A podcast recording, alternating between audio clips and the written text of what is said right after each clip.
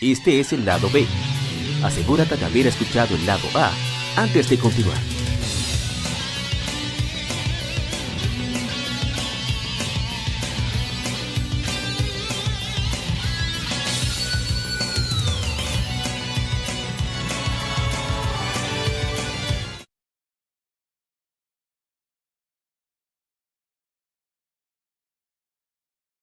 El tema de la semana.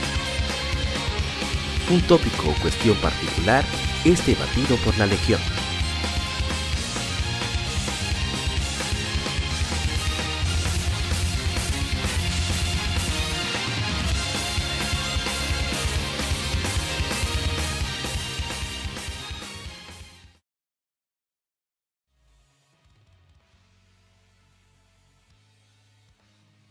Hola colegas gamers, gracias por acompañarnos en el lado B del episodio número 164.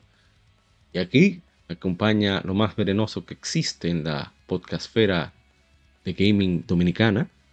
Hermano, el agente cobra de este, bueno, ya lo votaron de ex Modo 7 Podcast, porque ya lo tiene que haber votado después de tanto tiempo faltando. Dígame, gente cobra. ¿Cómo está usted? Ay, bu- buen, bien de bien, de bien. Muy buenas noches a todos los que nos escuchan. Sí, sí, ya casi casi me van a votar modo 7. Abusador.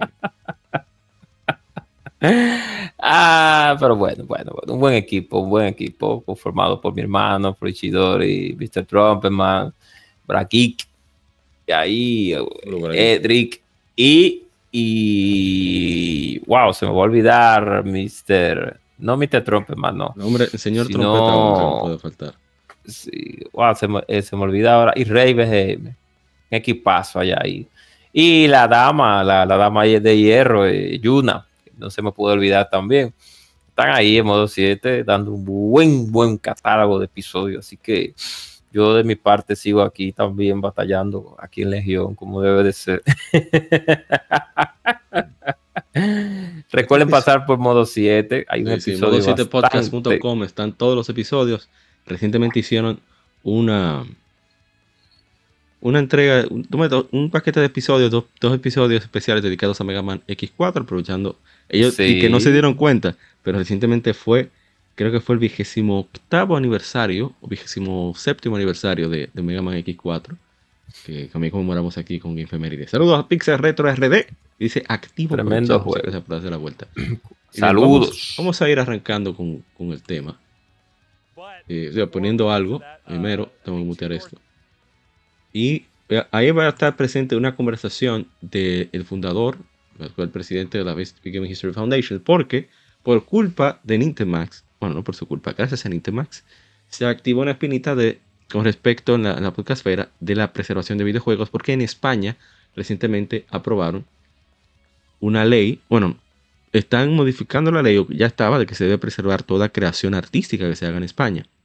Y los videojuegos están obviamente dentro de esa categoría, por eso la, bueno, vamos a leer la- una información directamente desde allá, para no pecar de, de, de ignorante que lo soy, de hecho. Que yo escuché un podcast Oh. de, eh, Dios mío, me olvidó cómo se llama ese podcast. Escuadrón Pluto Oh, que es español, que hablan bastante sobre eso, incluso va- visitan la Biblioteca Nacional de España. Y, y bueno, básicamente, voy a leer textualmente esto de 3D Juegos. Un siglo que tenía yo que no entraba a 3D Juegos, Jesús. El 3D Oh. Juegos, pero como es un medio español, bueno, vamos a usar la fuente. La iniciativa ha sido aprobada por la Comisión de Cultura del Congreso de los Diputados. La conservación de los videojuegos es una tarea pendiente para el patrimonio cultural de la mayoría de países, pero cada vez se dan más pasos adelante para mejorar al respecto. La Biblioteca Nacional Española ya afirmó, el- ya afirmó en 2019 en 2019 su intención de preservar videojuegos y la última iniciativa aprobada por el Congreso de los Diputados ayudará a ello. La propuesta de reforma de las funciones del depósito legal ha sido aprobada por la Comisión de Cultura de la Cámara y obligará a la Biblioteca Nacional a conservar al menos de una copia de cada juego desarrollado en España, considerándolos parte del patrimonio cultural del país. Excelente, eso está excelente. Sigo. La iniciativa ha sido aprobada por el Congreso con 30 votos a favor y solo 5 en contra, procedentes del partido Vox. Proyecto de ley tendrá que ser ratificado por el Senado y, una vez entre en vigor, deberá añadirse al depósito legal todos los videojuegos desarrollados en España, con la Biblioteca Nacional conservando una copia digital en el registro y si lo hubiese también una versión física. Tal y conforme EP, hasta el momento se estaban preservando los documentos audiovisuales, pero no se estaban registrando todos y afectaba directamente al terreno de los videojuegos, motivo por el que se ha llevado a cabo esta reforma. Y bueno, eh, vamos a ver qué dice la fuente que es EP. A ver, a ver, a ver. A ver si hay más detalles. Voy a dar un vistazo rápido. Ok, marca página, depósito legal, figura legal aprobada en marcha para Comisión de Cultura. Eh, que se conoce como Centro de Conservación la Filmoteca Española. Ok. Eh, pero es interesante cómo ponen solamente el partido en contra y no hablan del favor, como debería ser tanto y tanto, pero bueno, así son las cosas. Eh, por otra, elimina aquellas que contempladas en la ley vigente carecen de valor bibliográfico nacional sin que ello impida que puedan ser conservadas por otros canales alternativos. Las nuevas tipologías de publicaciones, según el cuerpo de proyecto de ley, destaca sin ningún género de duda esta publicación de impresión bajo demanda que se encontraba excluidas en la obligación de depósito legal y que representan una cuota considerable de presente del mundo editorial. Entonces, a ver, catálogos, comisarios de librería. Miren qué interesante, hasta los, hasta los catálogos van a ser parte de eso. ah, como debe de ser. Como debe de ser. entonces, eh, ¿qué más? Eh, centro de nuevo centro de conservación, viendo los detalles de los, de videojuegos. Bueno, ahí quedó. Ese es el periódico de España, así se llama ese, medio. Bien, entonces, y por lo que ahí están tratando de conservar todo, de, las artes, los manuales, y los tiene. Incluso exigen que sea un, dice CIB, un Completing Box, lo que envíen físico. Pero también están tratando de preservar lo digital. Pero vamos a hablar ya en general. Eh, eh, arrancamos por España porque la causa fue eh, el, artículo, el, la, el video publicó, bueno, el artículo también publicó Nintemax, que también publicaron un podcast la gente de, Escuadrón Pluto. Y ahora vamos a hablar de qué es la preservación. Preservación de videojuegos es esa forma de preservación aplicada a la industria de los videojuegos que incluyen, pero no está limitada, a la preservación digital, como esfuerzos de preservación que incluyen archivos de, adelantar por aquí, archivos de eh, desarrollo, el código de fuente de desarrollo y assets de arte, copias digitales de videojuegos, simulación de hardware de videojuegos, mantenimiento y preservación de hardware especializado de videojuegos como máquinas arcade y consolas de videojuegos y la digitalización de revistas de videojuegos, así como libros antes de la revolución digital. Estamos hablando de antes del año 2000, por ahí, 2010. Bien, entonces la importancia de la preservación. Según un estudio de, este año por la Fundación de Historia del Videojuego, Video History Foundation, estamos viendo en, aquellos que están en YouTube, quien está conversando ahí, ese Frank Cifaldi, que es uno de los fundadores de, esta fundación, por redundancia. El 87% de los videojuegos lanzados antes de 2010, y sobre todo aquellos de la, en distribución digital, se han perdido o están en riesgo de perderse debido a la carencia de la preservación de videojuegos. Aparte de eh, mantener la habilidad de jugar esos títulos del pasado, la preservación de videojuegos permite la investigación en la historia de los videojuegos, así como maneras de que los desarrolladores puedan ver ideas antiguas de los cuales basarse. Eso lo hablamos en, una invitación que nos hicieron a Hablando Plepla, y eh, Garibeño y, Bonifacio Gamer. Y es eso. Y vamos a poner, mira, me olvidó un video, voy a buscarlo ahora mismo. Bueno, ¿qué le parece a usted, gente cobra? Vaya ahí comentando lo que voy buscando eso. ok, bien, como debe de ser. Bien, la preservación de videojuegos o la preservación del octavo arte, si lo podemos decir así, que son los videojuegos, creo que sí, el, sexto, el octavo arte. Podría sí, como noveno, séptimo arte es el cine. Novano, décimo arte, que son los videojuegos. Es importante porque nosotros tenemos que entender que a pesar de que nosotros regularmente jugamos los títulos que tienen más acogida dentro del gusto general, y es una realidad, y otros no, pues hay bastantes juegos que nosotros todavía no llegamos a conocer en su totalidad. Estoy hablando un poco técnico aquí, estoy muy serio, estoy hablando, pero es la, es la, la ocasión la marita. Entonces, cada día en la cual yo me inmerso más en este negocio, en este mundo, en este universo que son los videojuegos, me doy cuenta de que hay bastantes títulos todavía que, que no se han llegado, no se le ha llegado a poner la mano. Inclusive, los otros días me di cuenta, hace unos cuantos meses atrás, que en el catálogo de juegos de Xbox 360 hay una infinidad de juegos que muchas personas no llegaron a jugar y hasta yo me sorprendía porque cuando yo iba a los iba y fui a una que otra tienda de videojuegos a preguntar sobre algo, sobre un PC Vita, me encontré con unos títulos que yo ni siquiera sabía que existían para dicha consola. Tenemos que recordar que el Evo 360 fue una consola bastante eh, popular en el, en el, Estados Unidos y en Europa.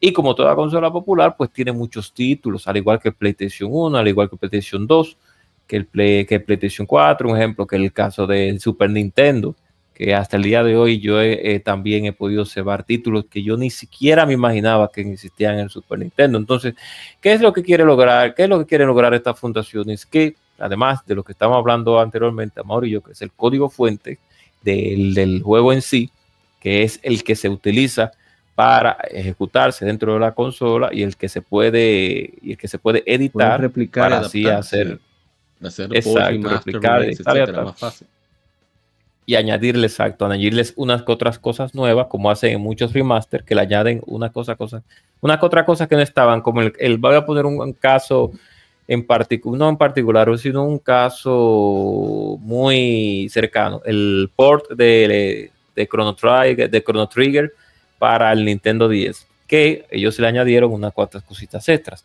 En Squaresoft tienen el código fuente del juego. Eso le permite con más facilidad, además del porteo, de agregarle cosas nuevas y no tener que romperse la cabeza buscando información de cómo pueden añadirle cosas en base al motor que utilizaron del juego. En este caso, pues una un motor, el motor, un motor en base a una consola de 16 bits.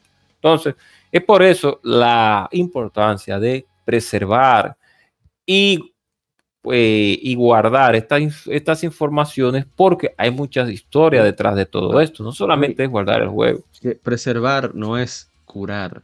Es decir, mucha gente dirá, no, pero ese, voy a poner un ejemplo loco, el juego de, de Cody, ¿El juego de? ¿El juego de? El jueguito de, Cody que tiene mejor puntuación que... que ah, sí, sí, el de Cody, sí. Sí, de que, ¿cómo se llama el juego de, que hizo Shinji Mikami de PlayStation 2? Eh, eh, eh Okami, no, Okami no, no, Okami fue Kami. Es God Hand, God Hand. God Hand no, exacto. God Hand, ese mismo.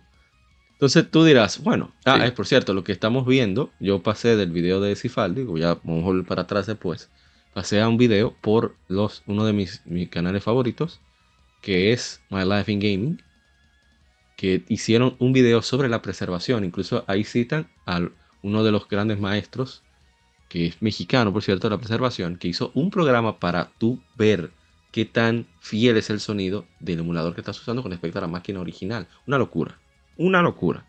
Artemio Urbina, por supuesto. Gracias, gracias a esos, a esos México, carajo científicos y superhéroes que hacen ese trabajo, porque de verdad que lo hacen con corazón. Porque no, es Monster no es Jeremy Parrish, mucha gente le tiene odio por el tipo un duro. No es fácil. En fin. Entonces lo que... Ya verás, se me fue la idea por estar hablando de...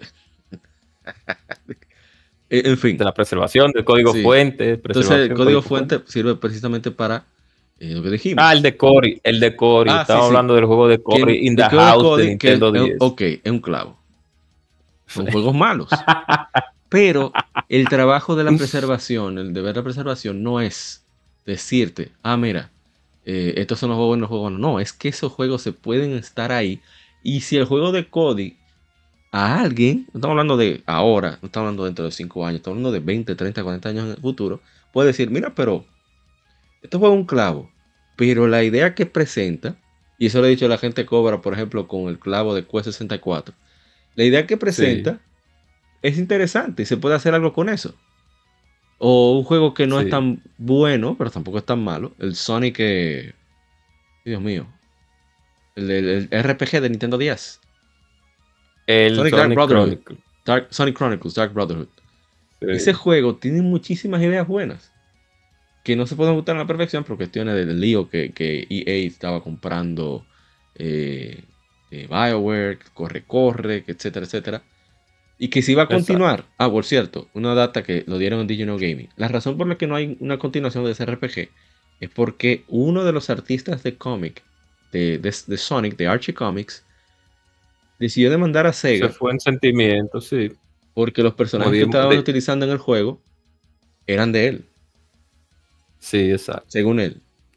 Sega podría darle un galletón, pero ellos no están en broma con gente. Y eso tuyo está bien, perfecto, toma, ya lo que tú quieras con eso. Cosa que no debió de ser, porque no debió, además de que el caballero no debió de, pero esa es una cultura estadounidense de demandar por cualquier cosa. Pero uno de los tigres que trabajó en el juego dijo, pero es que ese, o sea, sí, sí, lo creí yo, pero que eso no es mío. Yo estoy trabajando para, me están pagando para eso. Ese es el acuerdo de tu trabajar con una IP que no te pertenece. Pero en fin, ¿cuál ah, es el problema? Aquí estamos viendo en, YouTube es un, un tipo ahora no recuerdo cómo se llama su proyecto, pero la mayoría de, fotos que se utilizan de consolas en el mundo, por ejemplo, ahí estamos viendo un ejemplo, las toma él. Él tiene un estudio preparado para tomar fotos a consolas. Él no compra consolas funcionales, él compra consolas que se vean bien por fuera y le toma fotos profesionales. Y le donan, a él le donan bastante bien para que pueda adquirir consolas y tener equipo fotográfico. Mira la calidad de. Ay, mira el Turbo Express. nosotros, yo, quiero un Turbo Express nosotros mismos en, en, en las Game usamos las fotos de este caballero, que las usa Wikipedia. Las fotos que están en Wikipedia son las de él. Todas esas fotos de la consola nítida en, fondo blanco, ese señor fue quien la tomó. Igual. Bueno, otra vez, la importancia de la preservación. Hay que darse. Todo un, Ay, mira que está ahí el CD. Ay, mira, mira, mira qué chulería. Mira qué chulería el estudio para tomar la foto. Mira qué bacanería. Mira, mira eso. Mira su foto. Creative Vision sabía que eso existía. Bien, en fin, sigamos. Entonces, a pesar, eh, oye, unos ejemplos de otras formas de medios como los libros, y, el arte y fotografía, así como películas, que son de mitad del siglo XX, algunas de ellas, y pueden preservarse en una variedad de formatos que no están prohibidos por las leyes más recientes de propiedad intelectual. Los videojuegos típicamente requieren una computadora o hardware especializado propietario así como software también propietario para leer y ejecutar el software de videojuegos. Sin embargo, mientras avanza la tecnología, estos sistemas más antiguos se vuelven obsoletos, no ya no se producen o tampoco se mantienen para ejecutar dichos juegos. Los, medios, los formatos de medios de los días iniciales de, los, juegos de computadora dependían de floppy disk y CD-ROM, y estos sufren de degradación, eh, la putrefacción de discos con el tiempo, siendo lo más difícil que se recupere la información. Además, los videojuegos tienden a depender de otros recursos como sistemas operativos, en el caso de las computadoras, conectividad de red y servidores externos fuera de control de usuarios, haciendo que eh, muchos elementos en el aspecto de, los juegos eh, preservarse sea, sea esencial y sea mucho más difícil. Y bueno, estamos hablando de muchísimas cosas. Por ejemplo, un ejemplo que surge aquí en esta fuente. Estamos usando Wikipedia de, de fuente. Estaban haciendo Blade Runner en el 97. Y bueno, Night Dive Studios es un estudio que intenta siempre hacer remasters, son muy buenos. Y son de. Ellos son de Washington, o sea, de, Seattle, por ahí, Vancouver, Washington. Entonces, ellos están tratando de hacer Blade Runner y. Para ellos hacer ese juego, eso fue imposible porque EA se mudó y se perdió todo ese archivo de Blade Runner de 97 tuvieron que prácticamente basarse en videos de gente que tenga el juego. Y en muchos casos, eh, no en ese caso específico, pero hay casos en que tienen que rehacer de cero los sprites, según fotos y cosas que vean por ahí. Y eso hace que sea mucho más costoso hacer el remake o remaster, sin necesidad. Porque si tienes, tú tienes la fuente, bueno, tú te vas en eso y tú lo haces más certero. Y bien, ¿qué más? Eh, también hay un problema con la distribución digital que a medida que se, que se van soltando los hardwares ya más antiguos, pues esos aparatos, eso, el acceso a esos juegos se va. Estamos hablando, por ejemplo, 2200 juegos aproximadamente que solamente estaban en digital, 120 solamente exclusivos en, PlayStation 3, se van a perder. Y se van a perder porque se lo van a cerrar tanto temprano. Entonces, eh, es difícil. Con el eShop cerca de 1000. Con el eShop de 3DS y Wii U, que sí está disponible para aquellos que lo tienen. Pero ya una persona que lo quiera adquirir de manera legal no es posible. Simplemente no es posible. Entonces, ese tipo de cosas. Y viene otro reto también que son los juegos como servicio, como MMOs, juegos móviles, etcétera, que están teniendo muchísimos problemas. Precisamente, por ejemplo, Kingdom Hearts X, eso se fue para el carajo Porque ¿cómo tú vas a hacer que eso funcione? Voy a ir más lejos. Vamos a venir para acá. Esto es un video que hizo Did You Know Gaming, que se llama Japan's Game Preservation Crisis, la crisis de preservación de videojuegos en Japón. Que vamos a arrancar por Japón con respecto a conservar juegos. Miren, estamos hablando de juegos de celulares.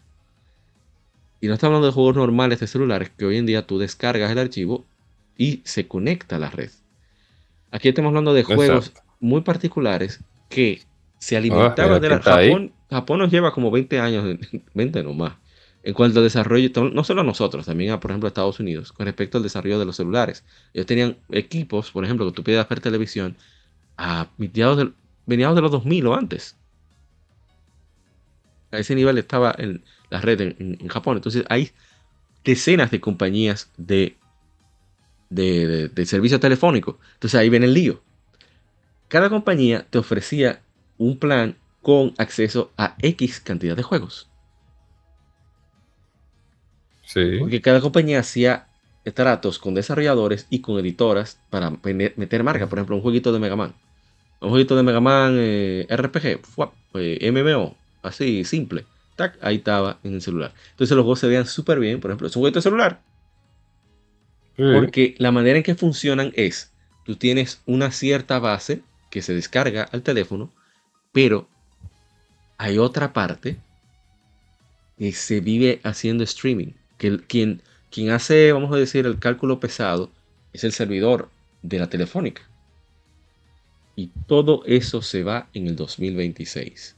La red que, en la que funcionan esos juegos, que ya está desfasada, la van a cerrar y todos esos juegos se van a perder. Tú dirás, ah, pero, oído, qué gran vaina. Sí, pero hay, hay un RPG de Bomberman ahí. Un bendito RPG de Bomberman. ¿Sabes lo interesante que está eso? A mí no me interesa. Pero la simple mezcla de Bomberman y RPG me llama la atención de que puede haber algo interesante ahí, alguna una mecánica o algo. O el hecho de que simplemente cómo rayos se adaptan a Bomberman o RPG. Solo eso me parece intrigante. A mí personalmente. Es que. Miren, mira eso. Es que además, en un bendito celular. Además, exactamente.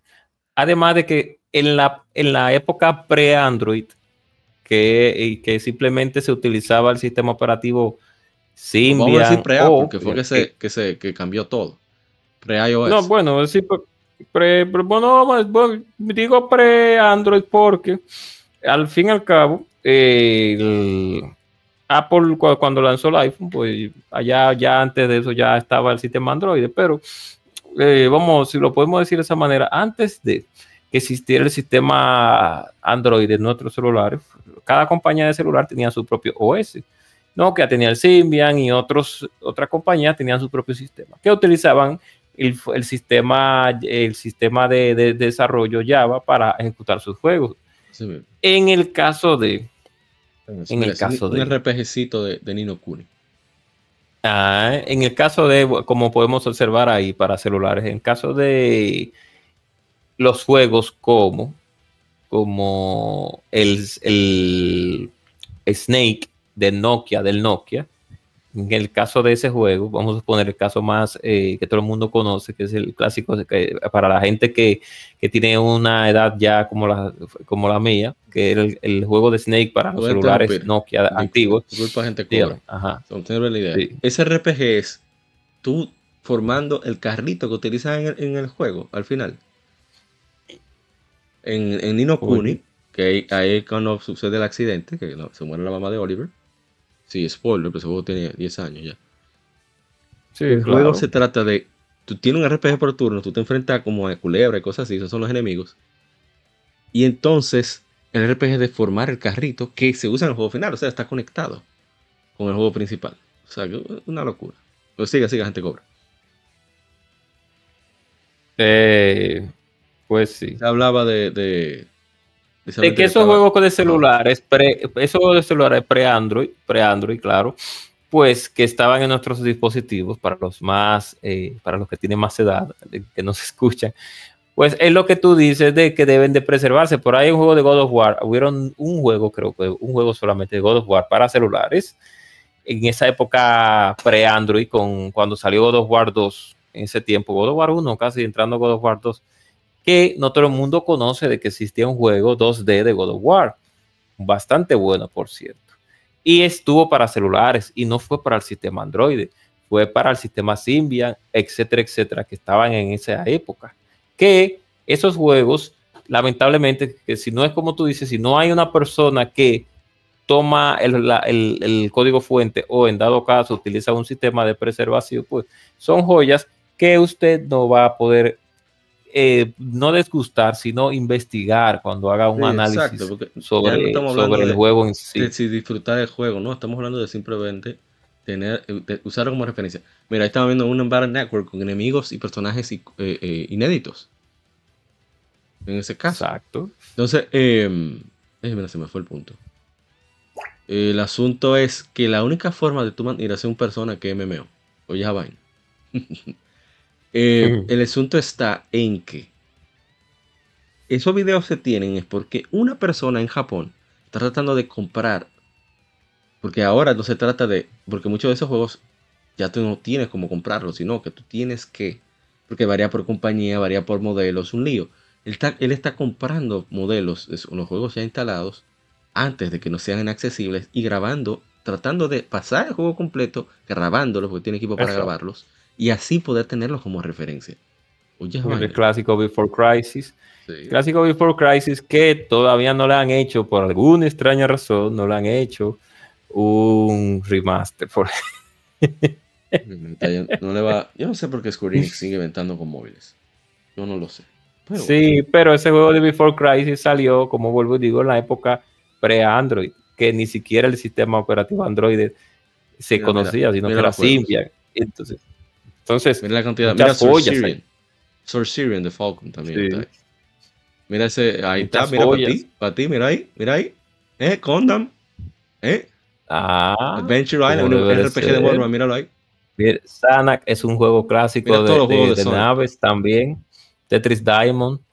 Ah, los juegos de Sony yo tuve la oportunidad de jugarlo en mi teléfono Nokia con Symbian. se van a perder muchísimas cosas que pueden servir de inspiración para un gran juego en el futuro.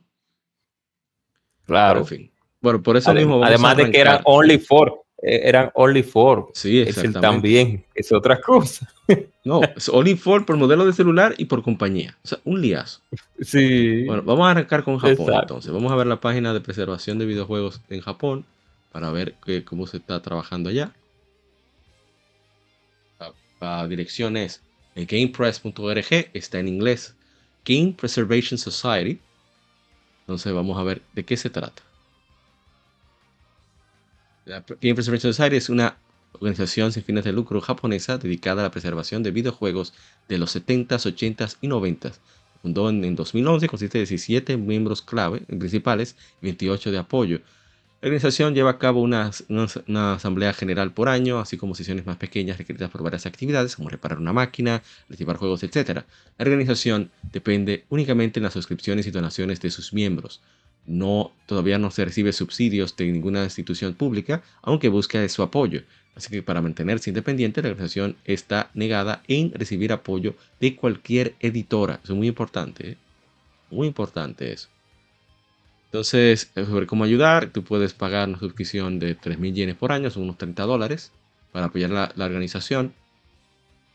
Por ejemplo, eh, Anwar Sánchez, fundador del Vital Orquesta, creo que es miembro de, esta institución, siempre mandan cositas interesantes. bueno, ellos tienen 40.000 videojuegos archivados, 30.000 objetos relacionados a videojuegos, libros, reviews, catálogos, CDs, etc. Pero también tienen dos o tres copias del mismo juego, así que tienen más o menos 20.000 videojuegos y 35.000 de juegos comerciales de los 70s, 80s y 90s. Los miembros están particularmente interesados en los juegos de PC, representan la mitad de la colección. De hecho, nuestra colección de juegos japoneses de PC puede ser la más grande del mundo. Entonces, eh, hablan de preservar, que con eso los juegos que preservan primero, dicen los peores juegos primero porque alguien más puede haberse encargado de preservar los buenos y los más famosos. Eso es muy inteligente de su parte. Y bueno, ellos hicieron un, un documental que hizo NHK World, la, canal estatal japonesa. Eh, y bueno, es comparando el ukiyo. Ukiyo-e ukiyo -e es, si vieron Okami, ese arte que se ve cuando tú estás pintando, es con tinta de arroz. Ese es ukiyo-e. Entonces, si los videojuegos, entonces ellos explican que eh, la presión en madera es el medio más común en masa en Japón, era. Y aunque lo, consideran de poco valor, ukiyo fue muy elogiado en el occidente desde el siglo XIX.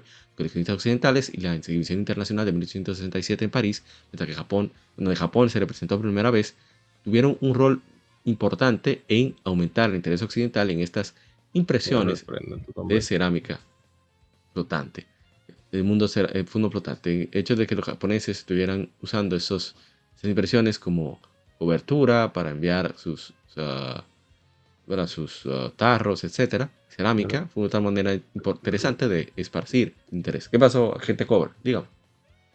¿Eh? No, no, no, no, nada. No, no, no, dale, dale, dale. Seguimos. Entonces, eh, de la misma manera, coleccionistas importantes en el extranjero han comenzado a obtener videojuegos de la era dorada de los juegos japoneses, finales de los 70s y 80s y inicios de los 90 y comparar los videojuegos a los miembros de la preservación de videojuegos eh, de Japón alertan al pueblo japonés de la importancia de preservar su propia herencia, su propio legado.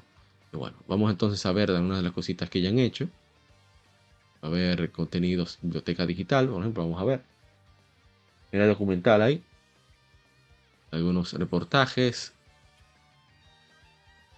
Están el verdadero poderoso japonés.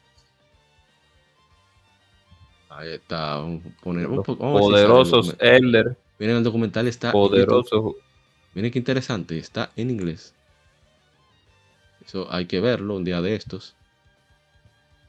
Déjame yo agregar esto para que vaya corriendo. porque como está hablando de la preservación japonesa. Sí. Además, no solamente eso, sino que también en Europa, en Europa, pues como están, o sea, son en cada parte del planeta Tierra que varias casas desarrolladoras, pues lanzaron juegos para su, por, así decirlo, para su continente.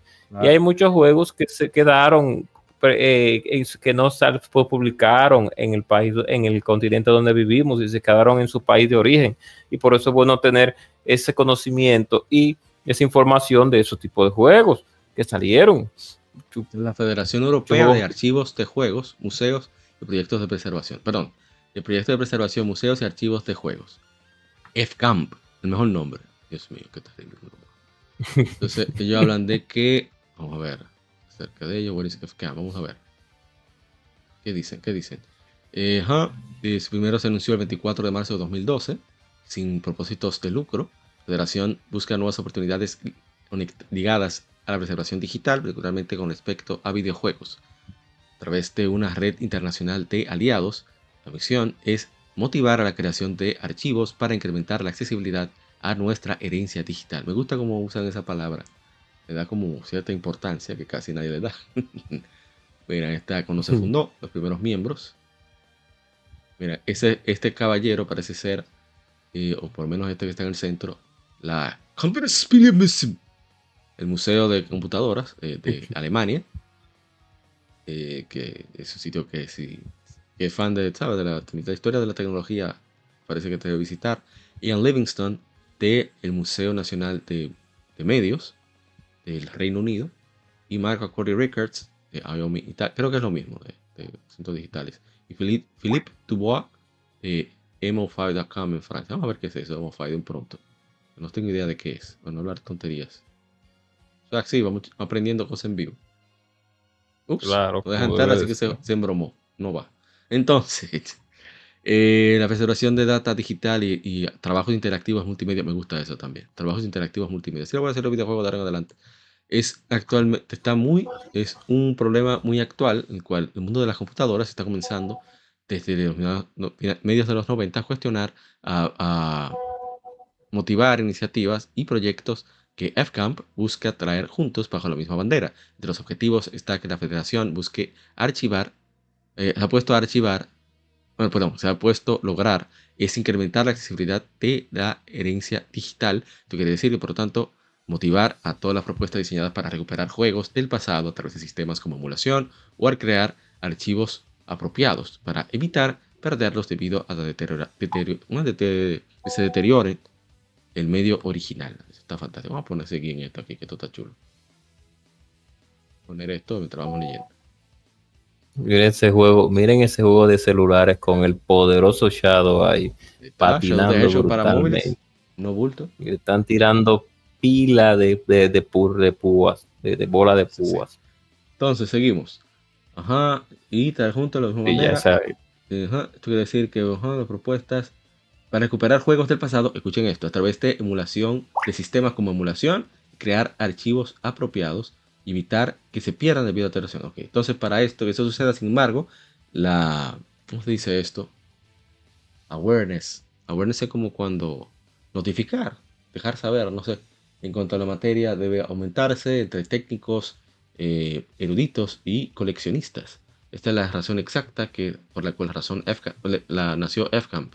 Entre sus miembros cuenta los archivos de juegos, creados con el fin de catalogar y preservar físicamente tra- los trabajos y data, las bibliotecas nacionales y museos, con el objetivo de diseminar al público qué es, en todos los aspectos, la evidencia del ingenio humano y de proyectos de preservación comprometidos con investigar y desarrollar nuevo hardware y, so- y soluciones de nuevo hardware y software. Ahí está. FCAMP. Interesante.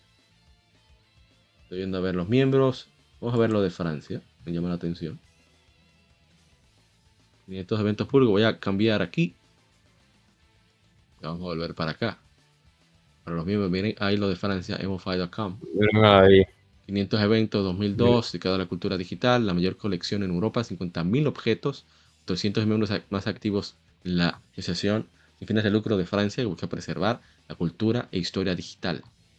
Miren qué chulería, ¿eh? Miren que está ahí, a gente cobra para que no te quejes. ¿Quién es? Ay. Oh, pero ese señor, no me diga el nombre, espérate. Que era que se, ahora se me olvidó el nombre de, de- del hijo de, de- de- ¿Cómo el, el primera, la me primera mascota de Sega. Ahora sí. La- no, la primera mascota de Sega. Eh, espérate, que se me olvida, se me olvida. Wow, ahora se me olvida ver. Niño en inglés. Sí, niño en inglés.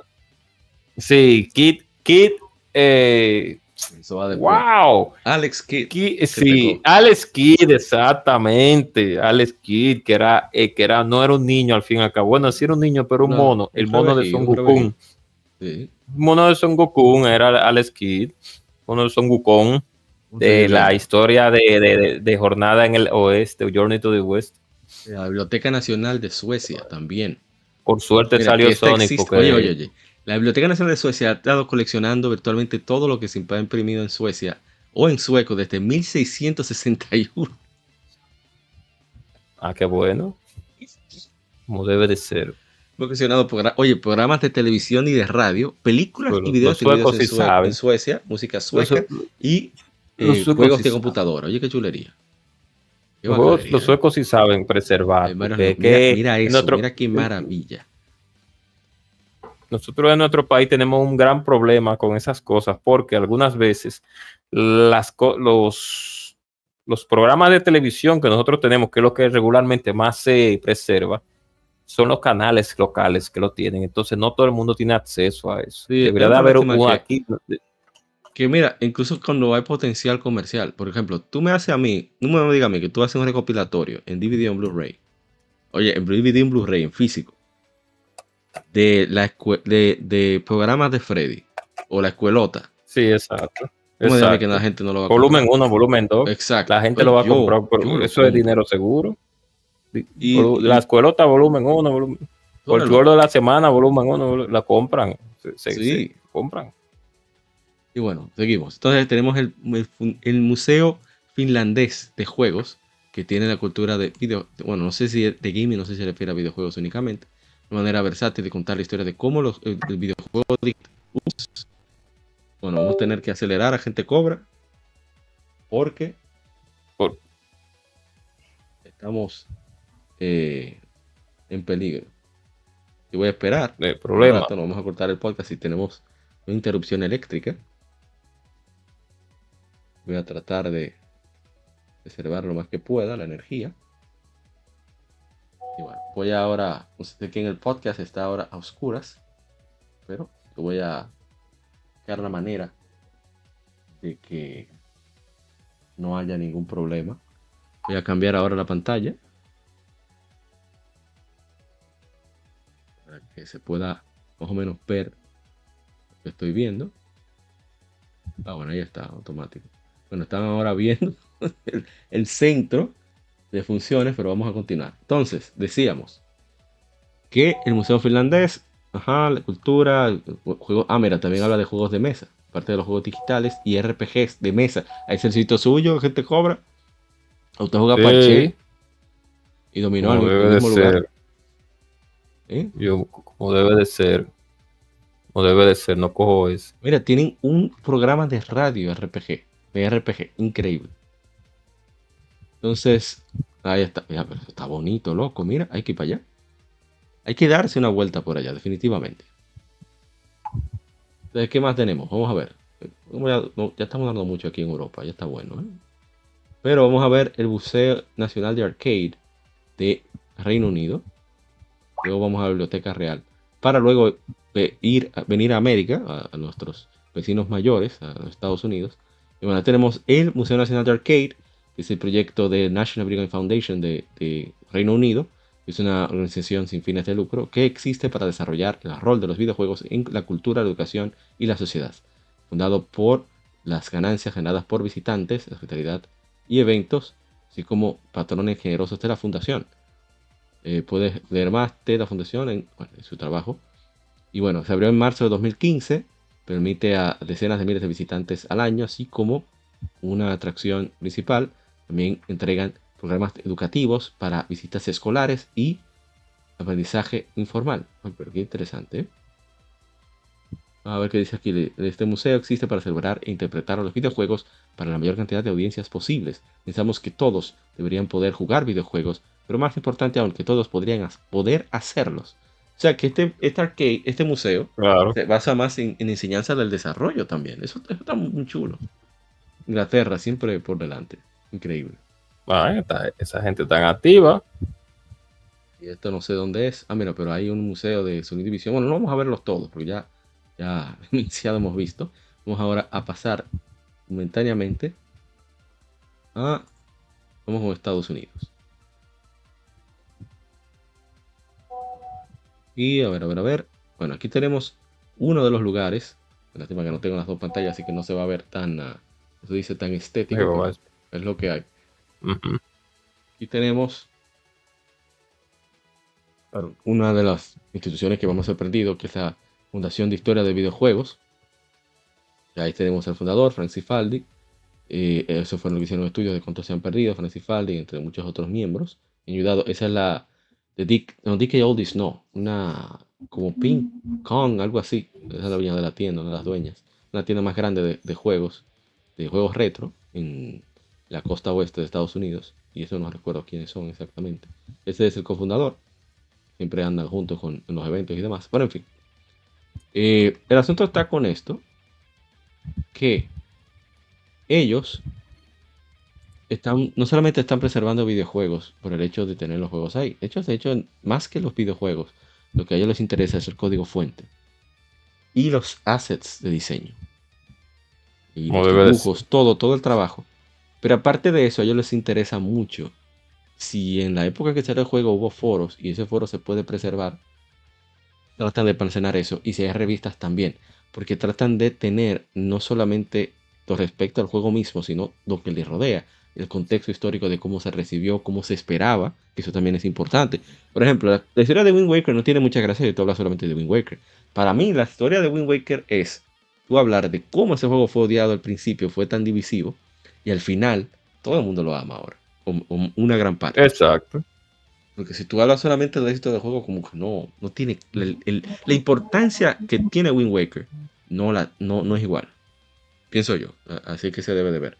Entonces, Oh, estos tigres tratan de hacer eso. Y aparte, este caballero, eh, Frank Cifaldi, es miembro, es uno de los, de los, eh, vamos a decir, miembros activos de Digital Eclipse, que es una compañía que hace muchos remasters y ports. Por ejemplo, ellos hicieron SNK eh, 40th, que es el, el cuadragésimo aniversario de, de SNK, compañía de King of Fighters. Antes de King of Fighters hacían muchísimas otras cosas.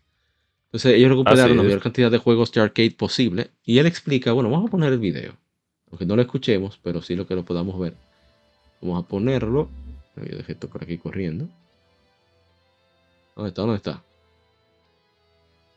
Ok, vamos a ponerlo de un pronto.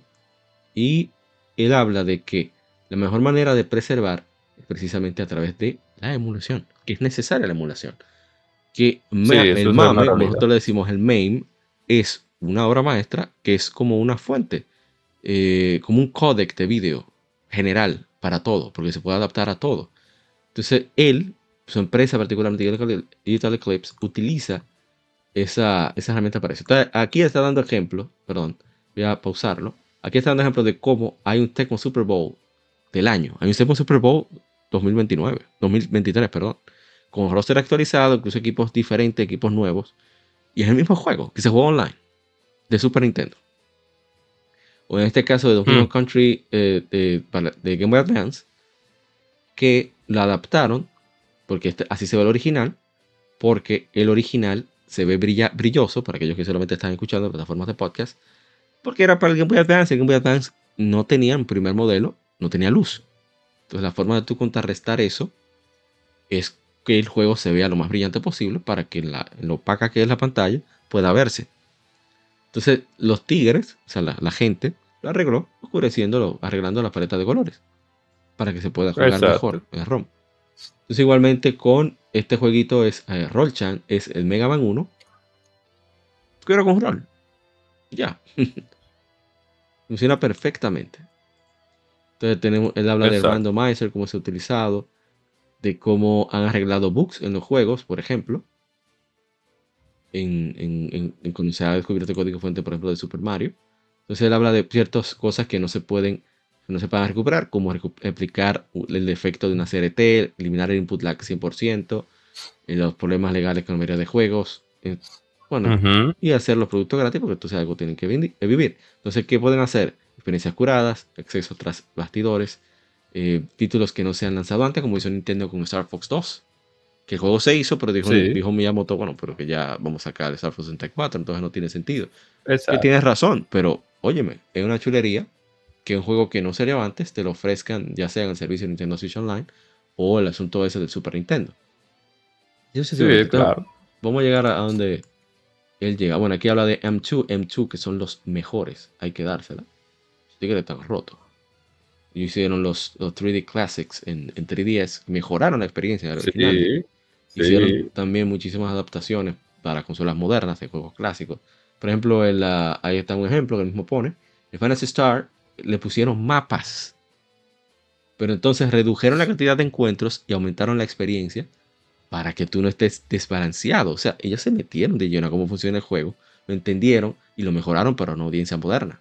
Eso es lo que se debe hacer Exacto. Ok, ¿qué más? Tratando de ir rápido para aprovechar. Pues, no, se pierda. Mira, aquí da un ejemplo también de cómo estos tigres, ellos dejaron el mismo diseño de niveles, pero lo reimaginaron a nivel visual. Porque ¿en qué afecta que el fondo se vea un poquito diferente? En el mismo juego. Exacto. Ese es el Wonder Boy. El Wonder Boy. Entonces aquí, estos tigres accesaron a LucasArts, tenían acceso a los assets que, de Sega, por cierto, la saga. Sí. Se hicieron a los assets eh, y pudieron rehacerlo en alta definición. Ahí se ve como el original y el nuevo. Hay una ventaja. Por ese, por ese pequeño asunto. Exacto. Por ese pequeño asunto de, tener, el, de tener el código fuente. Es lo que estamos hablando Y no solamente el código fuente, tú poder hablar con personas que participaron en el juego. Tú decir, loco, esto parece tal vaina, pero ¿qué es? No, lo que eso es X No es Y cosa, es X cosa. Ah, ok, gracias. Nada más eso. Que lamentablemente muchos de esos juegos de los 70 y 80, las personas que participaron, muchos ya no están.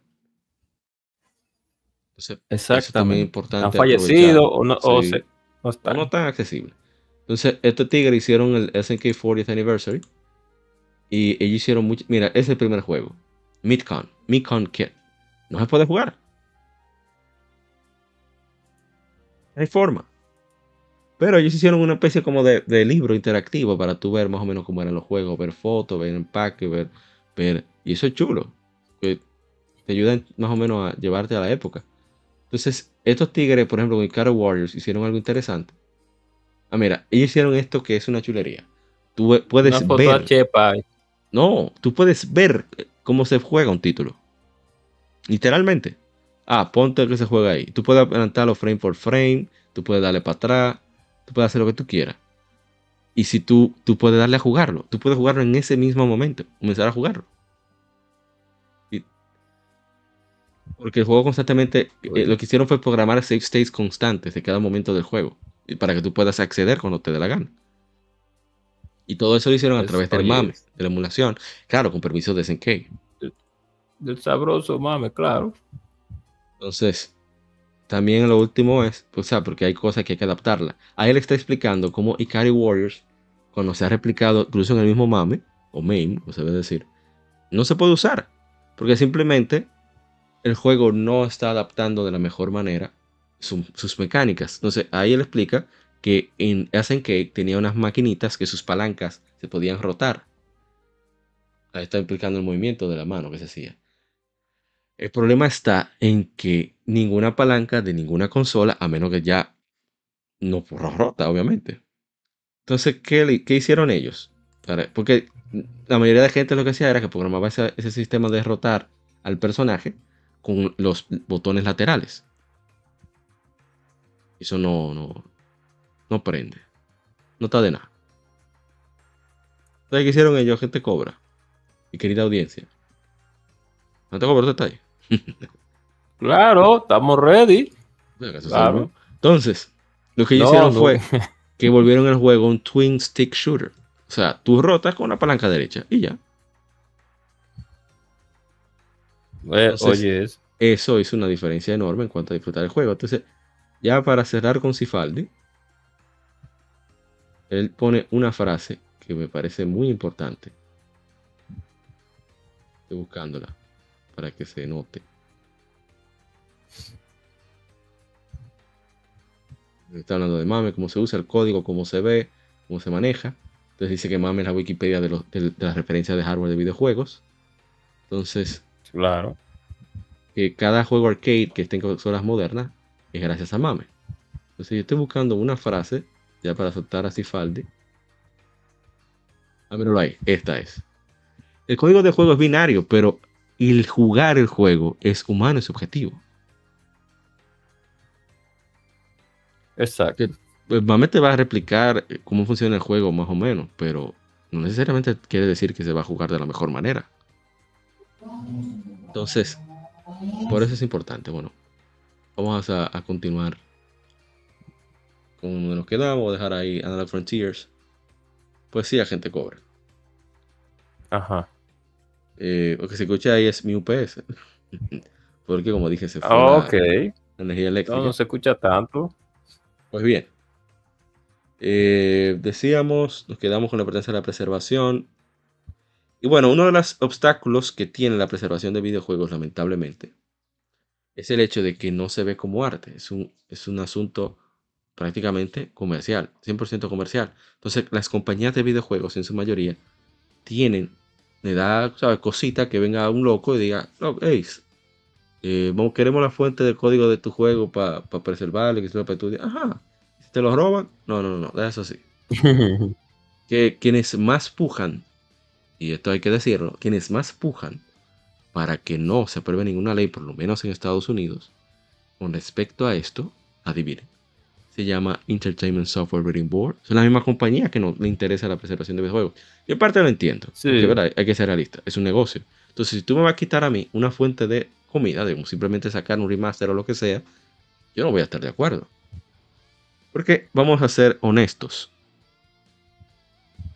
Si tú haces una canción y la canción tiene éxito y perdura en el tiempo su éxito, aunque tú, tú ya no estés físicamente, si alguien heredó esos derechos, esa persona hereda, se recibe ese, ese, ese, Dios mío, Sigue esas regalías. sí, Sí. Entonces debería Sí, aplicarse igual con los videojuegos. con- No solamente con las compañías. Ojalá. Ya estoy, ya- aquí ya estoy ya soñando, debo decir. Ojalá y fuera también a los desarrolladores directamente. Exacto, exacto. También Así, lamentablemente. Entonces, a la casa. hay muchísimos problemas con respecto a la preservación. Eh, ¿Cuánto tiempo llevamos a gente cobra? Llevamos casi 30 minutos, casi Llevamos 30, una hora, 40, una hora casi. 30. Bueno, podemos llorar. Ah, Mira, ah, pero- volvió. Ya, estoy tranquilo. Ok. Ahí está, un apagón en vivo para ahí, para que no se quejen. Así, jugoso. Entonces vamos a poner las cosas como estaban, para así poder tener más agilidad. Aunque yo creo que no vamos a pasar de más de media hora. Más, quiero decir. Está conectado todo. Sí, pues ya hemos hablado suficiente y luego quiero volverme loco. Entonces me parece irónico que, por ejemplo, ay, espera, tengo que mover esto. A ver, a ver, a ver. Esto va para acá. ¿Qué rayos? ¿Me está engañando ahora? Oh. Ay, miren a Mario Bros 2. Ahí donde paso. Tengo un lío, disculpen. Ok, ahora sí.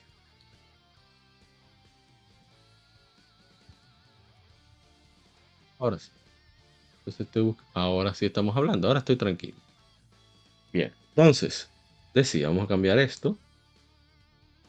Eh, a Máximo.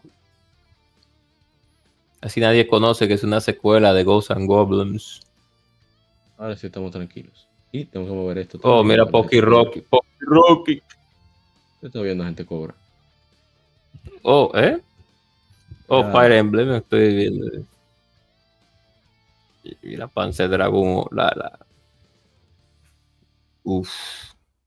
¿Dónde está? Estoy buscando la segunda pantalla. Bueno. Yo estoy viendo lo- los videos que tú estás poniendo. Está Patapón, ahora está Bomberman de nuevo. Voy a quitar Bomberman de nuevo. Eh, Tenemos problemas técnicos. Oh, ahora pero. Ahora sí estamos hablando. Ahora sí. Ok, seguimos. Sí. Eh, ¿Dónde estábamos? Ah, la primera tengo que subir el brillo para no quedar o sea, afectado de la vista. Ahora sí. Entonces, nos quedamos en. Hablamos de la conservación. Entonces, hoy en día, hay. Mira, ese es Joe, Jeremy Parrish, para mí de los mejores periodistas de videojuegos que hay. Él tiene una serie de, de videos en su canal sobre su percepción. O sea, te habla como una especie de review general del juego, pero te vende su percepción de su anécdota. Y eso me- poca gente lo hace. Lo hace de manera muy chula, porque entonces él muestra la, la- la- la- el arte y cartucho y, y- y caja que él conserva. Sabes, a veces lo pone que no se ve que es la mejor condición, pero es la suya de que él tenía en su época. Para mí eso vale muchísimo más que una nueva. Porque se ve el, uso que le dio. Pero bien. eh, seguimos. Nos quedamos con. Ah, mira, que me parece interesante. Eso que pasó con lo de Sony, echarlo para atrás, muchos juegos que quedan. Eh, ah, mira, hay miembros de conservacionistas, conservadores, conservacionistas de videojuegos, que saben qué ellos hacen. Cuando un estudio se va a mudar de lugar, etcétera, etcétera, se meten en el basurero a ver si encuentran algo. Los basureros que Sí, estén a cerca ver. del estudio. Y lo han hecho en muchos casos. A ver si locura. encuentran. Miren el contra que hizo Artworks, Arc System. Entonces, A ver si encuentran una, eh, ¿Encuentran qué? ¿Encuentran qué? una contrainformación. Por si acaso. Hay muchos developers que medio- ahora mismo están. eh, ellos están tratando de preservar sus juegos. Incluso los más modernos. Ah, el pequeño Incluso le dicen a, a Samsung, los claro. desarrolladores. Le dicen, hey, eh, si ustedes tienen vaina ahí, eh, pásenlo para acá para nosotros guardarlo. Y eso está muy bien. La lamentable es que solamente pueden hacerlo las empresas grandes. Y aún así, no todas las empresas grandes lo están haciendo. Como dijimos, Sega y Nintendo lo hacen desde, los- desde los 90. Falcom lo hace desde siempre. Los tigres estaban botando un reguero de disquetes, de juegos viejos. Y le dijeron, ¡ay, qué van a hacer con eso, güey! Y dijeron, no, loco, eso está aquí, ¿qué es lo que es? No, pero, hey, ¿no quieren? Bueno, pues manden lo del envío, se lo enviamos. Se, ellos lo regalaron. Entonces, eh, a ver, problemas para preservar. Eh, estoy viendo a verlo. Bueno, con los MMO, la librería de Congreso de los Estados Unidos consiguió que a través de ellos, que impida permiso y sea preservacionista, pueda mantenerse online ciertos servidores por fan, con, o sea, con permiso de, de la compañía, a través de la librería de los Estados Unidos, la biblioteca, perdón, del Congreso de los Estados Unidos, se pueden ya, cada tres años ellos como que van liberando cosas y pueden entonces acceder. Hay muchísimas eh, vías, pero definitivamente la mejor forma es la emulación. Ahora, esto, esto me parece interesante. Dice el jefe de Xbox, Phil Spencer, sugirió que el cloud gaming puede ayudar con la emulación y preservación, ya eh, que habría más recursos técnicos para ofrecer apoyo a la emulación de una manera que parezca transparente para el usuario final. Pero, ¿sabe qué decir eso, verdad? Usted tiene que pagar el acceso a ese servicio de nube. O sea que no es gratis. ¿eh? Él no quiere facilitar nada, lo que quiere es que entren en su plataforma. Yo insisto que la mejor manera son los remasters y, las cosas que como lo que hace Nintendo. Nintendo Switch Online. Porque mira, yo ahora, nosotros agregamos Harvest Moon como parte de las efemérides, pero no tocó en este episodio. Pero uno de los motivos para yo ponerlo es porque yo quiero jugar Harvest Moon. Esa es la verdad. me interesa un título que yo le agrego para yo tener que jugar. Entonces, pero es por la facilidad de acceso que tengo a través de Nintendo Switch Online. De otra forma, difícilmente hubiera puesto la mano. Sinceramente, me llama la atención. Pero para mí la facilidad de acceso es vital. Y es algo que... Claro. Que afortunadamente hoy en día se puede lograr incluso de manera legal. Si las compañías tienen voluntad de eso. A ver, ¿qué más tenemos? Mario ahí. Ahí viene Frank Cifaldi, el fundador de la Video History Foundation. Entonces, eh, ¿Qué más? Estoy buscando pequeños detalles para, ir cerrando. Ah, mira, por ejemplo, la Game History Foundation, ellos tienen un miembro que es programador profesional. Ellos lograron replicar el VR del Sega Genesis. Lograron hacer que funcione. Qué bueno. O sea, no, no hay oh, un hardware, pero consiguieron, pusieron código para hacer que funcione. O por ejemplo, Se Sí, una. Dios mío, ¿cuál juego era? Déjame ver si lo encuentro. Si sale aquí, en esta fuente. No está. Pero ellos consiguieron. Ah, miren Artemio Urbina y el maestro. Ellos consiguieron un código fuente de un juego de béisbol por el equipo de NBA Jam que no le pareció lo suficientemente bueno a la gente de. de ¿cómo se llaman ellos? William. De Williams no les pareció lo suficientemente bueno. Midway era. Bueno, creo que era Williams todavía en ese entonces. Entonces lo cancelaron. Pero consiguieron el código fuente. Y se puede jugar. Exacto. es jugable, que lo eso. Tú dices, bueno, el juego no salió bueno, pero vamos a analizar por qué ese juego no funcionó. De eso es que se trata. Esa es la importancia de la preservación. Bien, ¿qué más? ¿Qué más tenemos por ahí? Estoy buscando cositas. Ajá. Ah, bueno, que la mayoría de, las oh, empresas ven la emulación como una forma de piratería, siempre y cuando no sea con el permiso de ellos. Que están en su derecho. Oh, mira, ese juego, ese juego sí es bueno. Ese Blaster Master, la última que tiraron. Ah, no. de, no, ¿de, qué es ese Blaster Master? Es, de PlayStation, esa Blaster Master. Oh, no sabía. Entonces, sí. Eh, ajá, manejo de, de, datos digitales. La del Congreso eh, puede abrir eh, es responsable de abrir submisiones para excepciones, pocas excepciones muy específicas de grupos interesados cada tres años para determinar cuáles de ellos. Si se puede, se pueden otorgar. Entonces, por ejemplo, en 2003, programas protegidos por dongle que permiten el acceso. En 2015, eh, otorgaron permiso a, conservacionistas para trabajar acerca de la protección de copia en juegos que requieren una autentificación, autentificación un servidor externo que ya no está online antes de jugar el juego, que de otra forma no requiriera conectividad online. Entonces no cubrió juegos que fueran basados en como los MMOs, pero bueno, eh, incluyó el uso de emuladores y otros programas de computadora que requerirían eh, jugarse en sistemas disponibles. En 2018 permitió a los conservacionistas el uso justo de Fair Use para juegos basados como, en servidores como los MMOs, permitiendo a los conservacionistas ofrecer esos juegos que han obtenido legalmente dentro de museos y bibliotecas.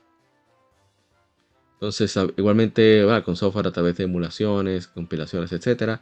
La migración para pasar a otras máquinas. Em, esfuerzos de, fans para mantener eh, estos juegos vigentes. y las bases de datos, por ejemplo, las bases de datos son importantísimas. Yo, por ejemplo, utilizo MobiGames. MobiGames tiene cerca de 300.000 juegos. Que tú puedes ver la compañía, la fecha de lanzamiento. Y puedes ver la carátula, la portada, quiero decir, eh, muchísimas cosas. Está Internet, Games Database también, y hay muchísimos más. Y bueno, eh, ah, mira, un ejemplo.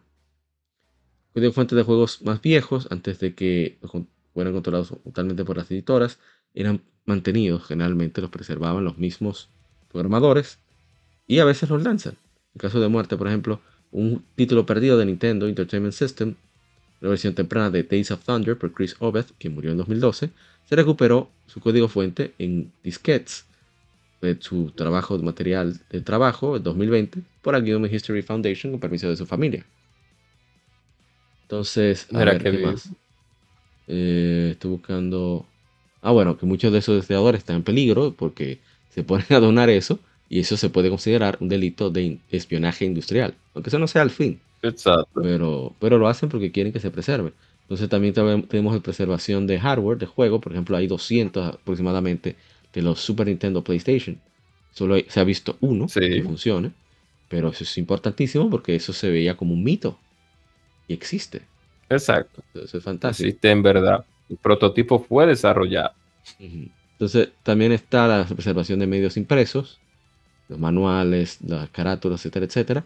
La Video History Foundation mantiene una colección de, revistas, muchísimas revistas, y RetroMax se trata de, que es la, página, de ahí es que nosotros conseguimos las la revistas que leemos en, cuando son en inglés, generalmente la conseguimos de ahí, de retromax.com, que ellos eh, piden revistas prestadas a coleccionistas y las digitalizan y suben en altísima calidad para que se preserve. Esa es la idea que todos podamos acceder a, estas revistas.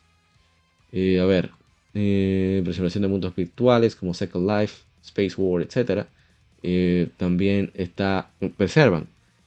Ya hablamos de la Biblioteca del Congreso de los Estados Unidos, que tiene un programa llamado National Digital Information Infrastructure and Preservation Program, programa de preservación e infraestructura de información digital nacional, que va a preservar medios no tradicionales. Y bueno, están también han, hablado a diferentes eh, De, pues, gente de la industria y demás para que pasen sus juegos para preservarlos. También está Internet Archive. en Internet Archive ellos eh, le han pedido a desarrolladores que pasen sus datos y lo han conseguido, de hecho, en muchísimos casos. Vamos a cambiar de video. Vamos a ver esto de lo de Inside Lens. Y vamos a poner subtítulos ahí en inglés. Entonces, eh, ¿qué más? Bueno, History Foundation, ya lo mencionamos. Ah, bueno, que cuando reciben el asunto, ellos se encargan de decir, pues fulano de tal, tuvo la habilidad de donar tal cosa, lo ponen así, lo publicitan para que se sepa, para motivar a que otros quieran donar. Eh, ¿Qué más? Eh, History Foundation, ya lo mencionamos. Eh, yendo a ver bueno, no solo busca preservar juegos, pero también manuales, eh, artes de, la caja, material promocional, eh, revistas, etc. Creyendo que estos combinados pueden ayudar a futuros historiadores a entender la cultura de los videojuegos del pasado. Y eso sí, yo creo mucho en eso. Está el National Video Game Museum de Estados Unidos, que sí. eh, John Hardy, quien tenía casi Gaming Expo, entonces un gran número de materiales de juegos clásicos y demás, pues eh, finalmente ayudaron a promover esta colección, exhibió materiales a través de shows de, de, se dice, en diferentes partes del país. Y bueno, junto con Randy Pitchford, que es uno de los de Gearbox Software, bueno, quisieron establecer un lugar fijo para la colección y abrieron el museo en Frisco, Texas, en 2016. Algunas compañías han donado al museo, pero que ha sido difícil, dice el fundador, convencer a, a otros desarrolladores, editoras, a contribuir para los esfuerzos, esfuerzos de preservación. Sí, que ver, ese es el, el tigre, uno de los responsables. Uno de los responsables. el calvito de, la Sociedad Japonesa de Preservación de Videojuegos. Sí, el, el otro japonés. Exactamente. bueno, francés, en verdad. Ay, ay, ay, francés. Hay una conexión muy grande entre Francia y Japón, definitivamente. Que Francia es de lo que más consume RPGs después de Estados Unidos Vamos a RPG japonesas en Francia. Y el, Ellos han, tenido. Ajá. Diga, diga. No que, no, que Francia y Japón siempre ha- han tenido buenas relaciones en ese aspecto porque Inclusive, ellos les gusta mucho el juego de rol. Sí, sí, definitivamente. Inclusive, por ejemplo, is llega en francés. Es el único, el único Ah. idioma en occidente al que llega, aparte de inglés. Eh, entonces lo que iba a decir es que incluso el que descubrió que Nintendo hacía más que videojuegos, o el que lo reveló para Occidente, fue un francés, francés que estudiaba allá. Está interesante eso. Y el encargado de... Los mangas de Zelda oficial salieron primero en francés, después de Japón. Oye, Cuando salía en francés, ahí que yo sabía que venía para acá, para, para- para América. Ah, ok, llega como en dos o tres meses. Entonces, eh, el Centro para Historia de Computación de... ¿Dónde es? A ver. ¿Dónde está esto? Ah, en Cambridge, Inglaterra. Que ahora puede ver cada objeto en su colección a través de tu catálogo online. Tiene código fuente de juegos como Magic Knights. Eh, también, han, oye, oye, interesante. Tienen scans de, de sketches originales y otros materiales de, desa- materiales de desarrollo de compañías como Guerrilla Games, la gente de, de Killzone y Horizon. De. Killzone y Horizon, sí. Sí, sí, una vaina bien. Claro. Entonces, ellos tratan de. Ellos, en su trabajo se enfoca, enfatiza en la, la importancia. perdón, su trabajo enfatiza la importancia de preservar todos los aspectos de la experiencia de un juego, desde los materiales de marketing a la protección, experiencia de protección de copia, o sea, la, seguridad que tienen los aparatos, el empaque y el hardware. Ellos también tienen eh, hardware y sistemas operativos que son poco comunes. Y están trabajando con desarrolladores y edi- editoras actuales como repositorio de su trabajo actual para que sea activamente preservado. Me parece excelente eso.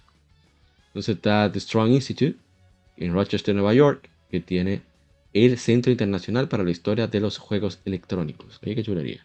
En Nueva York. Qué buen sitio para ver en Nueva York por fin. Parte de Nintendo Sí. Store.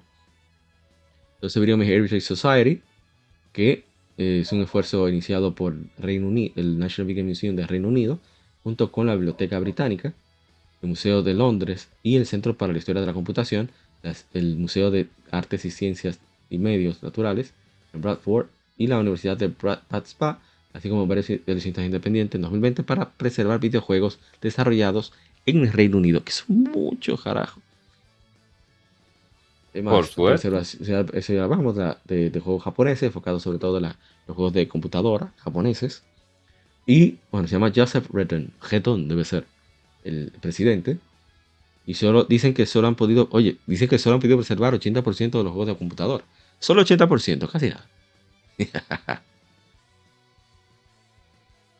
Una locura. Entonces, ¿qué más tenemos? Eh, hay una asociación de, de- Hong Kong de juegos también. Muy interesante. Juegos que se hayan hecho, hayan hecho allá en Hong Kong. El Museo de Arte y Entretenimiento Digital en Oakland, California. Mades, Made se llama. Parece interesante. Eh, ¿Qué más? El Embracer Group, que también han, han dicho que han comenzado esfuerzos para preservar videojuegos. Sí, 50.000 por suerte, porque- aproximadamente. Y ellos dicen que el, el archivo planea expandir, expandirse para permitir acceso online a porciones de su colección, de, sus, de su colección para propósitos de investigación. Así sucesivamente hay muchos más. Bueno, gente como usted que cree que se pueda lograr, Los- que se pueda, ojalá que puedan conseguir leyes para que, porque yo creo que el problema principal, bueno, no lo deja hablar usted, pero bueno, usted, usted va a decidir ahora. No, no, no. Es no, que los no, videojuegos no se consideran arte a nivel de, de ley. Porque si fuera arte, fuera obligatorio que tuvieran que compartir todo el proceso. Y Sí. nadie se cuestionaría de, de los propósitos de organizaciones para la conservación con respecto a mantener ese, esa- esas, artes, esas obras de arte. Y, y entonces, por el asunto de que siempre los videojuegos se, se han visto a nivel, de nuevo, de nuevo, a nivel de, de derecho, como una, un material un comercial, Producto. producto, exacto, producto. es la palabra, un producto comercial. Porque algo comercial también puede ser artístico. No, no veo por qué una cosa niega a la otra. Claro. Siempre está ese, ese problemón de que Ah, mira, está hablando aquí, no me di cuenta. Saludos, Masumune Prime. Sí, este programa en vivo dice. Saludos a Casanova. Saludando a. Y el, el amigo Junior Polanc de Juego Banias. Disculpen que no los entendí. Que entre el corre-corre, del apagón y demás, eh, solté el chat, me disculpo. Y bueno. Entonces el asunto es, mientras no se pueda, pero en el caso de España sí, esa es la ventaja. Ahí no hay tu tía. Eh, mira, eh, pasen el jueguito. Y hay que pasarlo. Se pasa el jueguito para preservarlo. Porque se incluye como arte. Pero en Estados Unidos, no sé en Reino Unido, pero en Estados Unidos está el problema. En Japón tampoco. Incluso en Japón, uno de los más prominentes mangaka se volvió, eh, es diputado en Japón. No sé de qué parte, de qué ciudad o de qué pueblo. Y lo interesante es que este es Ken Akamatsu, el de Love Hina y el de Negima Sensei, algo así creo que se llama. Son mangas bastante, bastante famosos. Y él dice, yo voy a pugnar porque los videojuegos japoneses se preserven a nivel estatal. Como Ojalá debe de lo ser. logre. ¿eh? Ojalá y lo logre. Porque si hay un país que tiene, que ha aportado mucho al gaming y que sigue siendo un, diría, una referencia, sobre todo a nivel artístico, por cómo ellos hacen los juegos, es Japón. Eso no hay duda. Entonces, ojalá que pueda lograrse de alguna manera eh, la preservación de a nivel estatal allá en, en- en las islas japonesas, como también se le puede llamar. Como es en, el rein- en, en la tierra del sol naciente. Diga, gente cobra, entonces, ¿qué usted cree? ¿Quiere comentar Oh, para ir cerrando? Bueno, la preservación de manera general, por así decirlo, porque nosotros cumplimos también una función de preservar los juegos, pero con un elemento personal, no tanto para- ya para general. aportar. Exacto, para aportar. Sí. Se me va a olvidar. Eh, La gente de Di- Digital Eclipse fueron los responsables de la Disney eh, Autumn, no me acuerdo, la colección que salió en consolas modernas de juegos de Disney, que originalmente lo desarrolló Capcom. Entonces, lo interesante es que, ok, tuvieron que hacer muchísima marrulla para. No, marrulla no, mal. Tuvieron que hacer muchísimas cosas para poder conseguir el, juego, para que funcione. Pero las portadas ni las tenía Capcom ni las tenía Disney. ¿Cómo va a ser? La única forma de conseguirlo fue porque alguien, ellos conocían, la gente de Digital Eclipse, que son la de Video Foundation, History Foundation, consiguieron a alguien que loco le gusta coleccionar este tipo todos los referentes a videojuegos en Canadá y consiguió que una, un- su- supo que una agencia de publicidad iba a votar ese material que la tenía y él lo buscó y de ese material porque pudieron conseguir las portadas originales, el arte de las portadas de Nintendo, Nintendo Entertainment System, cuando salieron esos juegos. Si no, iba a tener que poner una portada ahí con una resolución feísima para poder ponerlo en el juego. Un desastre. Diga gente cobra, que le interrumpí. Siga. Eh, Te hablo de eso de, que nosotros aportábamos con. poníamos un granito de arena con respecto a lo, a lo personal, a lo. a nuestras propias colecciones, pequeñas colecciones, es verdad. Siga, gente cobra. ¿No? Gente no está. ¿No? Cayó la gente cobra. Bueno, en fin. Entonces, la gente, la- a lo que la gente cobra regresa. Interrumpí, parece que se molestó. Disculpe, gente cobra. Los. la preservación de videojuegos es un aspecto que ya. Estamos hablando de más allá de nosotros querer jugar. Estamos hablando de, de una forma de preservar la cultura moderna de, de la sociedad. Entonces, por lo tanto, el que se pueda lograr tener acceso a no solamente el producto, la obra en sí, sino también la, todo lo referente a cómo se logró crear eso, el contexto histórico en el cual se creó y cómo se recibió, permite tener todavía más entendimiento de lo que sucedía. Es como los, los pianistas, eh, pianistas no, los músicos clásicos, los músicos académicos clásicos. Cuando ellos van a interpretar a, un la obra de un artista, ellos no solamente estudian la obra en sí, estudian también el contexto de el compositor, qué sucedía en su vida en ese momento, qué posiblemente le inspiró, qué estaba sucediendo en el lugar donde se eh, vivía el autor, que quizás da una idea de qué sentimiento debía de expresar la obra. Porque una obra, aunque tenga cierta tendencia a ser, digamos, triste, puede ser que la idea fuera otra. Que la música es así de, libro. Solo poniendo un ejemplo. Dice Masamune Prime, se fue la gente cobra la luz al parecer. Voy a tirarle por móvil. Ya vamos a ir cerrando. Y si la gente, la gente cobra no está como que no tiene mucha gracia. Pues sí. Ah, recuerda, eh, hacemos streams de efemérides. De efemérides son las efemérides de juegos, las de celebración de videojuegos.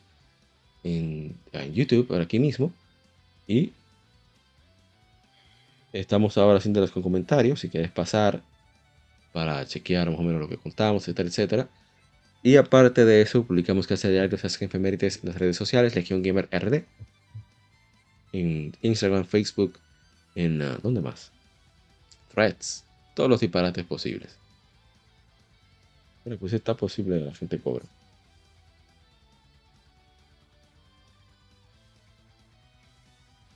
Bien.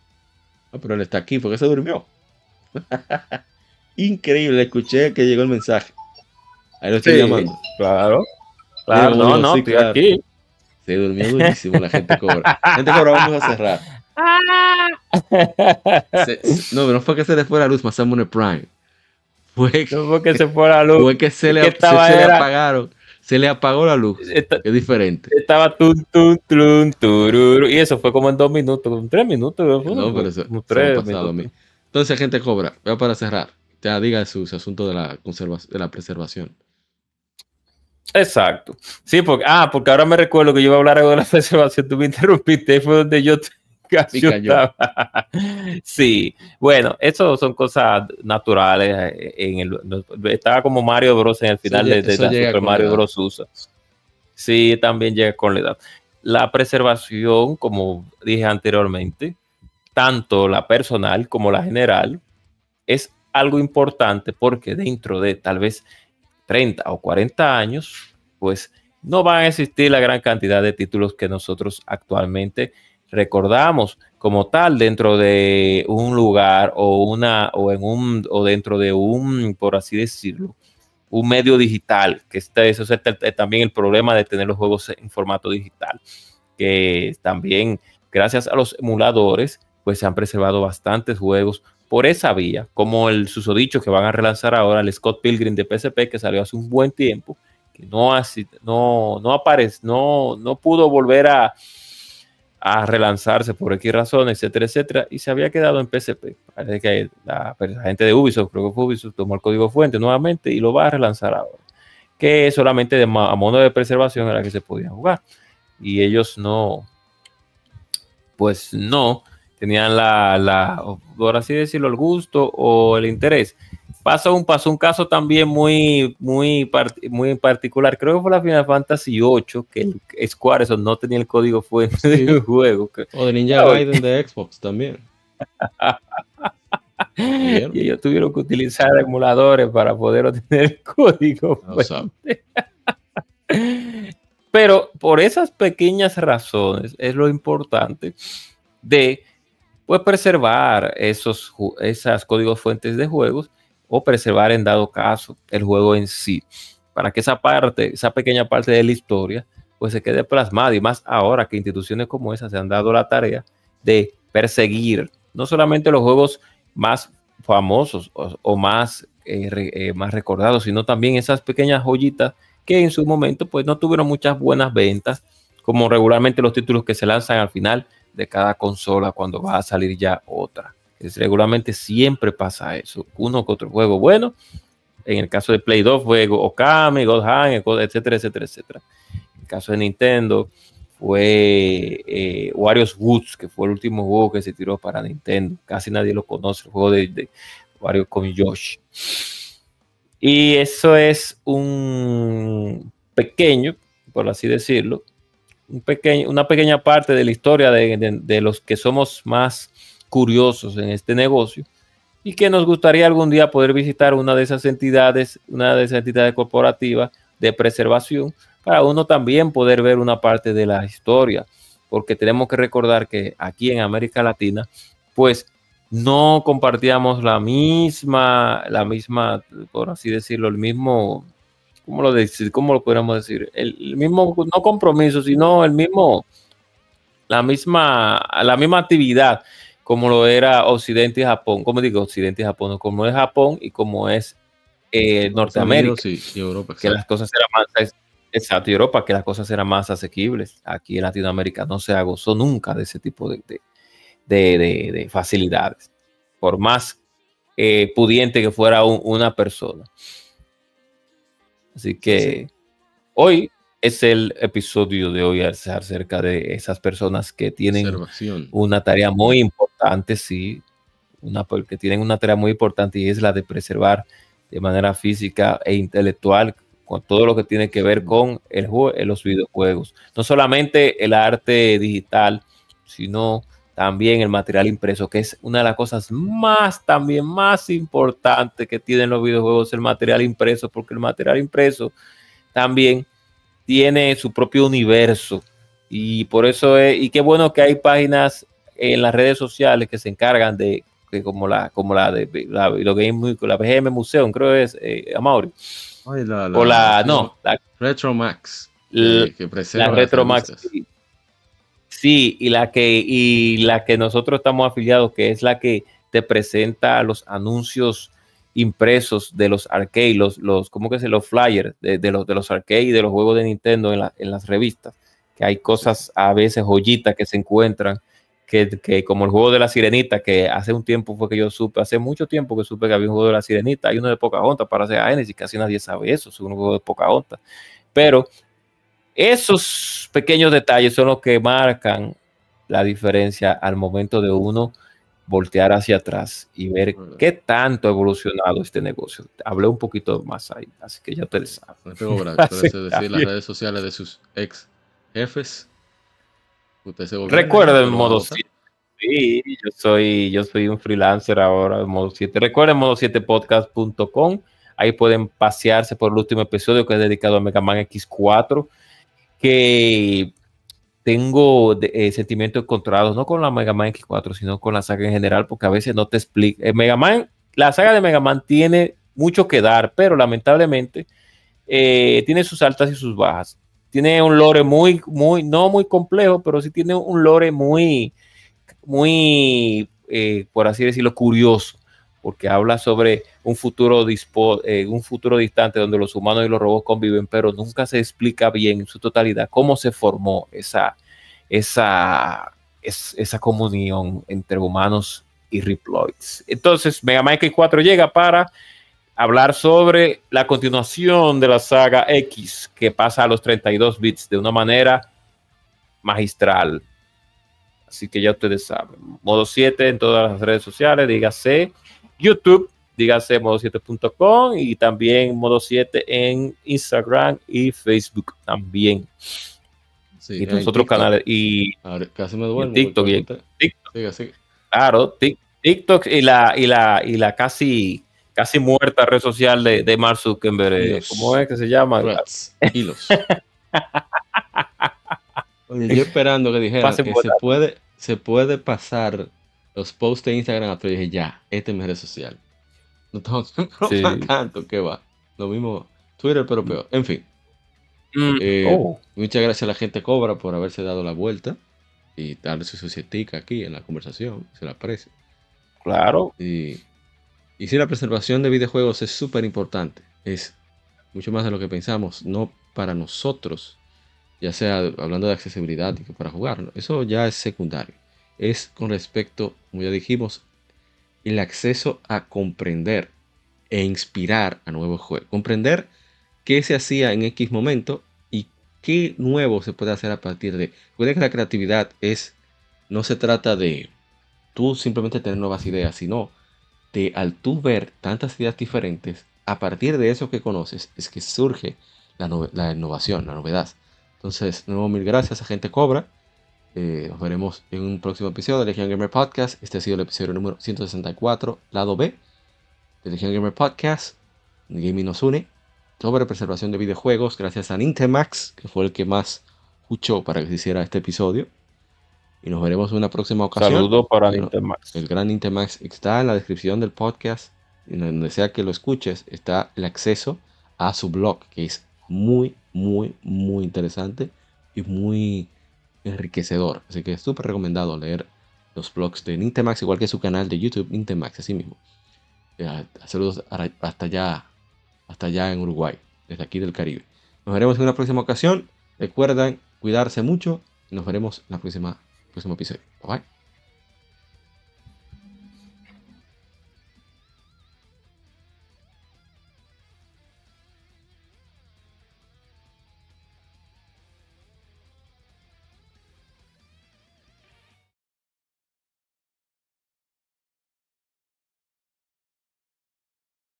Somos Legión, somos gamers. Legión Gamer Podcast, el gaming nos une.